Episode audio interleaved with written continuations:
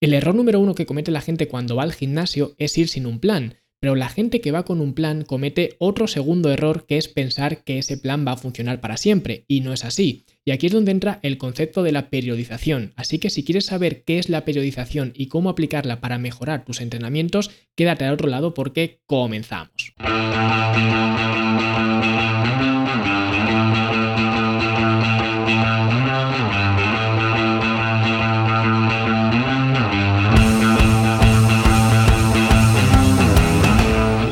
Y antes de sumergirnos en la periodización, si quieres ver de una forma práctica cómo estaría establecido un programa de entrenamiento periodizado, puedes ir a fitnesslanube.com barra lanzadera y descargar la primera fase del programa lanzadera, que es el primer entrenamiento que hacemos dentro de la academia y está periodizado en tres fases diferentes y como digo te puedes descargar completamente gratis esta primera fase y ver de primera mano pues cómo estaría establecido un plan de entrenamiento periodizado. Así que vamos a centrarnos ya en la periodización, vamos a ver pues qué es la periodización, cómo aplicar la periodización y cuáles son los diferentes conceptos que conforman una periodización. Entonces, por empezar de una forma más técnica, simplemente para describir lo que sería la periodización, para que todo el mundo entendamos a qué nos estamos refiriendo, la definición técnica sería la siguiente. La periodización del entrenamiento es la planificación y estructuración metódica del proceso de entrenamiento que implica una secuenciación lógica y sistemática de múltiples variables de forma integrada y con el objetivo de optimizar los resultados en un momento concreto de la planificación.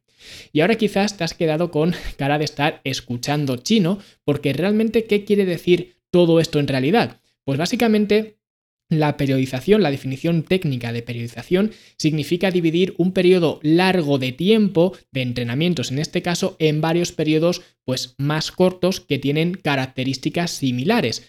Por ejemplo, si hacemos el símil a nivel temporal, podemos ver que un año se puede dividir en trimestres y tenemos cuatro trimestres en un año. Y también esos trimestres los podemos dividir en meses. Y luego esos meses se pueden dividir en semanas y esas semanas se pueden dividir en días. Con lo cual, básicamente, tenemos un periodo más largo, que sería un año, que lo dividimos en periodos más pequeños y esos periodos más pequeños se pueden dividir a su vez en periodos aún más pequeños. Pues básicamente la periodización sería un poco pues eh, este concepto de dividir pues periodos más largos en otros periodos más pequeños. Muy bien, y ahora, ¿esto para qué sirve? ¿Para qué nos sirve la periodización? Pues básicamente nos sirve para dos cosas. La primera sería conseguir lograr un pico de forma en una fecha, en un momento concreto. Entonces, esto queda bastante claro en la mayoría de deportes. De hecho, casi todos los deportes se ciñen a un calendario competitivo, con lo cual ese calendario competitivo sería su periodización. Si hablamos de fútbol, pues sabemos cuándo empieza la temporada y cuándo termina la temporada. Baloncesto, balonmano, ya digo, cualquier deporte tiene un calendario de competición y ese calendario de competición pues es su periodización. En base a ese calendario, pues se tendrá que periodizar los entrenamientos de ese atleta. Por lo tanto, esto ya nos podría dejar ver que en un contexto de entrenamiento más comercial, de entrenar en el gimnasio, de entrenar musculación, etc., no tiene mucho sentido aplicar periodización simplemente porque a nivel, digamos, recreativo, no tenemos que estar en una fecha concreta en nuestra mejor forma física ah, posible, simplemente porque no tenemos pues esa presión del, del calendario, con lo cual a priori podríamos pensar que no necesitamos un eh, plan periodizado porque no tenemos que estar en nuestro pico de forma en un momento determinado. Incluso si, por ejemplo, nos viene a la cabeza pues las competiciones de culturismo, en el culturismo pues sí que tienen que estar en un momento concreto, que es el día de la competición, pues con un estado de forma eh, física espectacular. Sin embargo, pues ocurre un poco a la inversa que en el resto de deportes. En el resto de deportes, en ese pico de forma es cuando realmente están más en forma. En el culturismo es cuando tú te ves más en forma, pero en realidad por dentro es cuando en peor en forma estás. Por lo tanto, es lo mismo pero diferente, ¿vale? Pero en cualquier caso, básicamente para la persona amateur que va al gimnasio, pues a priori parece que no tiene mucho sentido aplicar una periodización, básicamente porque esa persona no tiene un calendario competitivo. Sin embargo, la segunda razón de por qué aplicar una periodización es para poder gestionar mejor la fatiga acumulada, porque de hecho no se puede ir siempre con el acelerador pisado, que es lo que hace mucha gente en los gimnasios, simplemente pues entrena, entrena, entrena, hasta que por fin se rompen, simplemente porque nuestro cuerpo no puede tolerar toda esa fatiga que le estamos metiendo al cuerpo. De hecho, a nivel social, esto lo vemos de una forma pues bastante eh, lógica y de sentido común. Tenemos los días entre semana, que serían los días donde estamos acumulando estrés, y luego vendrían los fines de semana, que es cuando descargamos ese estrés. Y ese vaivén de subir estrés y bajar estrés es lo que nos mantiene cuerdos, porque no podríamos estar constantemente a un nivel ah, pues extremo de productividad, de concentración, etcétera, porque nos acabaríamos quemando. Pues con el entrenamiento ocurre exactamente lo mismo, porque al final el entrenamiento no deja de ser un factor estresante y como cualquier otro factor estresante tenemos que manejarlo de tal forma que pues eh, podamos seguir haciendo progresiones, podamos seguir progresando y que no pues nos perjudique el hecho de estar continuamente entrenando. Y por supuesto, esto se magnifica mucho más cuando realmente entrenamos. Es decir, si tú vas a un gimnasio vas a ver a muchísima gente que en realidad no le haría falta la periodización para nada, porque no ha hecho un entrenamiento fuerte en su vida. Sin embargo, conforme más fuerte entrenas, más intensidad aplicas, se hace más relevante este concepto de la periodización, porque cuanto más intenso entrenas, más difícil es entrenar a esta intensidad durante un periodo más largo de tiempo. Sin embargo, si entrenas de una forma más modosita, por decirlo así, puedes entrenar para siempre si quieres, que no vas a necesitar ningún tipo de periodización, ¿vale? Pero esto realmente no tiene buenos resultados, por no decir que no tiene apenas resultados. Con lo cual, al final, si quieres tener unos eh, resultados competentes, tienes que entrenar de forma intensa. Y si quieres entrenar de forma intensa, tienes que manejar muy bien ese estrés que supone el entrenamiento. Entonces, vamos a ver cuáles son los distintos apartados de una periodización. Y básicamente son tres. Tenemos por un lado un macrociclo, por otro lado un mesociclo y por otro lado tenemos un microciclo. Y esto habitualmente lo que se suele decir, como se suele enseñar, en el, digamos, al, público general, es básicamente que un macrociclo equivale a un año, un mesociclo equivale a un mes y un microciclo equivaldría a una semana. Esto es lo que se suele enseñar y lo que la gente suele tener en mente, aquellos que conocen estos, estos tecnicismos, por decirlo así, que mucha gente ni siquiera los conoce, pero aquellos que los conocen pues suelen relacionar básicamente con, el apartado temporal, con lo que hemos visto antes de macrociclo un año, mesociclo un mes y microciclo una semana.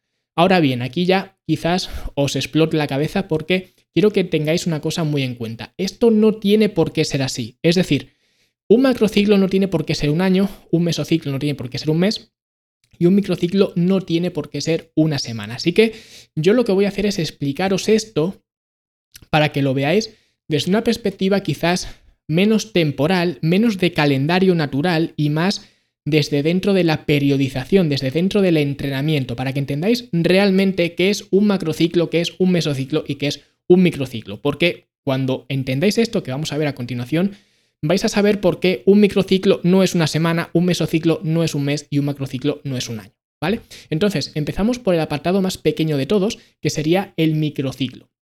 Entonces, el microciclo sería el tiempo que tardas en reiniciar de nuevo la distribución del entrenamiento, que esto lo vimos cuando hablamos sobre cómo diseñar un programa de entrenamiento, hablábamos de la distribución del entrenamiento, pues por ejemplo, hacer torso-pierna o hacer un entrenamiento full body o hacer pues pecho-bíceps, espalda-tríceps, bueno, la distribución que sea, pues el microciclo sería el tiempo que tardas en reiniciar de nuevo esa eh, distribución en la que estás basando tu programa de entrenamiento. Entonces, podréis ver que habitualmente esto suele ser una semana. Por ejemplo, pues si hoy, si el lunes hago pecho, el martes hago espalda, el miércoles hago piernas, el jueves hago hombros y el viernes hago brazos y luego pues me dejo el fin de semana de descanso y vuelvo a entrenar el lunes, pues ese microciclo dura una semana, efectivamente. ¿Vale? Porque pues el lunes empecé entrenando pecho y el lunes siguiente vuelvo a entrenar pecho. ¿Vale? Entonces, el microciclo dura una semana, pero no tiene por qué ser así, que es lo que digo siempre. ¿Vale? Que algo pueda ser así no significa que tenga que ser así. ¿Por qué digo esto? Porque, por ejemplo, si hacemos rutinas, eh, una rutina, una distribución que me gusta mucho, que son las rutinas AB, pues si hacemos rutinas AB, vamos a ver que el microciclo va a ser mucho más corto que una semana. Por ejemplo, si yo hago el lunes el entrenamiento A, el martes el entrenamiento B, El miércoles vamos a poner que descanso y el jueves vuelvo a hacer el entrenamiento A. ¿Cuánto dura ese microciclo? Pues el tiempo que tardo desde que hice la primera vez el entrenamiento A hasta que lo vuelvo a hacer. De esta forma, si hago el entrenamiento A un lunes y lo vuelvo a hacer un jueves, pues básicamente son tres días, el martes, el miércoles y el jueves que vuelvo a hacer el entrenamiento A. Con lo cual, ese microciclo duraría tres días, porque a los tres días volvería a repetir el inicio de la distribución. ¿Vale? O sea que puede ser más corto de una semana. Y de hecho, en mis entrenamientos lo habitual es que sea más corto de una semana, pero también puede ser más largo. De hecho, también tengo pues algunos entrenamientos, que creo que hay algunos en la academia, en los entrenamientos especiales, que quizás los microciclos son más largos de una semana. Por ejemplo, una aplicación que yo pues eh, suelo hacer también bastante es realizar o diseñar entrenamientos en base a seis eh, días, ¿vale? Hacer un split de seis días donde quizás pues tres de esos días o cada tres de esos días pues entrenas ya el cuerpo completo, ¿vale? Entonces, en esos seis días, que son seis días diferentes, entrenas el cuerpo completo dos veces, ¿vale? Pero a lo mejor solamente estás entrenando pues eh, cuatro veces por semana. Y como son seis días diferentes, pues a lo mejor el lunes haces un entrenamiento y ese entrenamiento que hiciste el lunes de esa semana no lo vuelves a repetir hasta el miércoles de la siguiente, con lo cual tardas más de una semana en repetir el microciclo. ¿Vale? O sea que vemos que un microciclo no tiene por qué quedarse encerrado en una semana. Un microciclo es variable y va a depender de cómo esté diseñado tu programa de entrenamiento. Puede ser más corto o puede ser más largo. E incluso, por poner el ejemplo más extremo, quienes os descarguéis la primera fase del programa lanzadera, fitnesslanube.com barra lanzadera, vais a ver que ese entrenamiento, el microciclo de ese entrenamiento dura tan poco como un día. Un solo día dura ese microciclo. Por eso digo que, aunque es un tanto extremo, es lo, mínimo que puede durar un microciclo, pero vemos que el microciclo es variable y depende de cómo esté diseñado el, el plan de entrenamiento. ¿Vale? Con lo cual, no es una semana o no tiene por qué ser una semana, puede ser menos o puede ser más, en función de cómo esté diseñado el programa de entrenamiento. Y el segundo elemento que tenemos en nuestra periodización sería el mesociclo. Entonces, el mesociclo sería coloquialmente lo que conocemos como la rutina de entrenamiento o la tabla de entrenamiento. ¿Vale? Entonces, claro, si cambias de forma frecuente de entrenamiento, pues estás cambiando de forma frecuente de mesociclo. Por ejemplo, si tu rutina de entrenamiento la cambias cada cuatro semanas, pues el microciclo va a durar cuatro semanas. ¿Vale? Entonces, esto habitualmente es lo que se suele hacer en los gimnasios, que cada cuatro semanas, seis semanas o así te cambian el entrenamiento. Sin embargo, que tú cambies el entrenamiento cada cuatro semanas, cada ocho semanas, cada diez semanas, no significa que estés llevando un entrenamiento periodizado.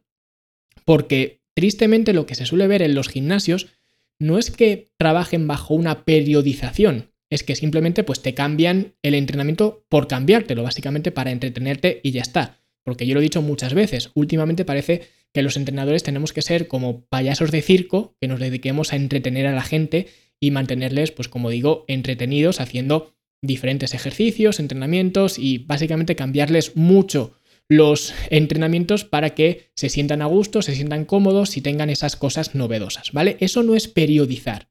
Eso es, pues, entretener a la gente o como lo quieras llamar, pero eso no es periodizar, porque para que haya una periodización el siguiente mesociclo, el siguiente programa de entrenamiento que vayas a hacer, tiene que estar relacionado con el anterior. Y de esta forma, el anterior tiene que conformar una base para hacer el siguiente.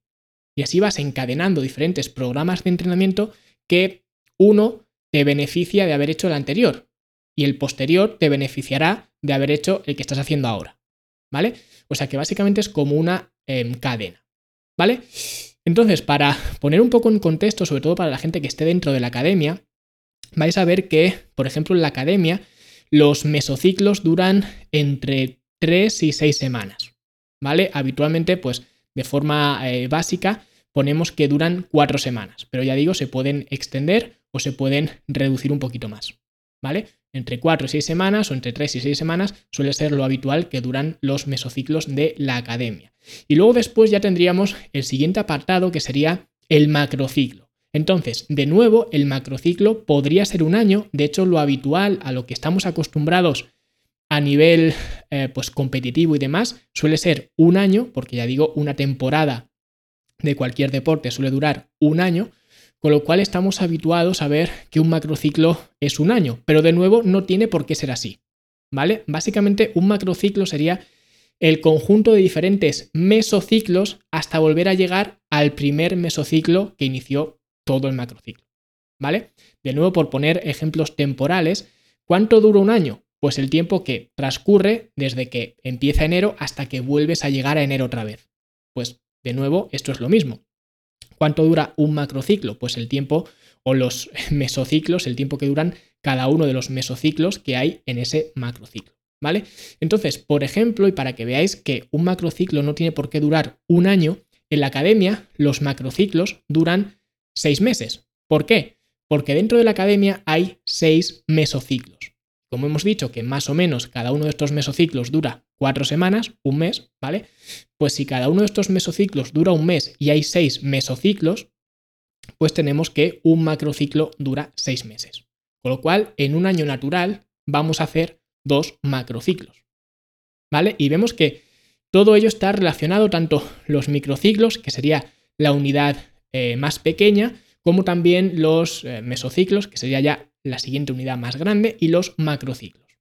¿Vale? Y todo esto sería o conformaría lo que sería la periodización. ¿Vale? El microciclo sería el tiempo que tardamos en regresar otra vez a la distribución de entrenamiento inicial. El mesociclo sería el tiempo em, que tardamos o el tiempo que llevamos a cabo nuestro programa de entrenamiento como tal. Y el macrociclo sería pues el tiempo que tardamos en reiniciar de nuevo el primer programa de entrenamiento del, del macrociclo, ¿vale? O el, primer mesociclo, ¿vale? Por decirlo así. Entonces, básicamente esto sería la teoría de cómo está dividida o cómo está confeccionada la eh, periodización y si queréis, la semana que viene pues eh, podemos hablar de cómo programar un calendario de entrenamiento digamos, utilizando estos conceptos que hemos eh, aprendido hoy de microciclo, mesociclo y macrociclo. Así que, bueno, pues si queréis que hable de esto, dejadlo abajo en los comentarios, decidlo. Em, decid lo que pensáis de toda esta periodización, decid si queréis que hablemos de, de todo esto en, más en profundidad y sobre todo de una forma más, eh, más práctica. Y recuerda que si, bueno, si quieres un programa de entrenamiento periodizado, pues al menos la primera fase del programa lanzadera la tienes eh, a tu disposición totalmente gratis, fitnesslanube.com barra lanzadera. Y si te ha gustado el episodio, dale like, suscríbete y deja una valoración en Apple Podcast, en Spotify o donde sea que me estés escuchando. Dale un me gusta en iBox y dale mimos en general al podcast porque yo te lo agradeceré enormemente y por supuesto nosotros nos escuchamos la semana que viene con un nuevo episodio. Hasta luego.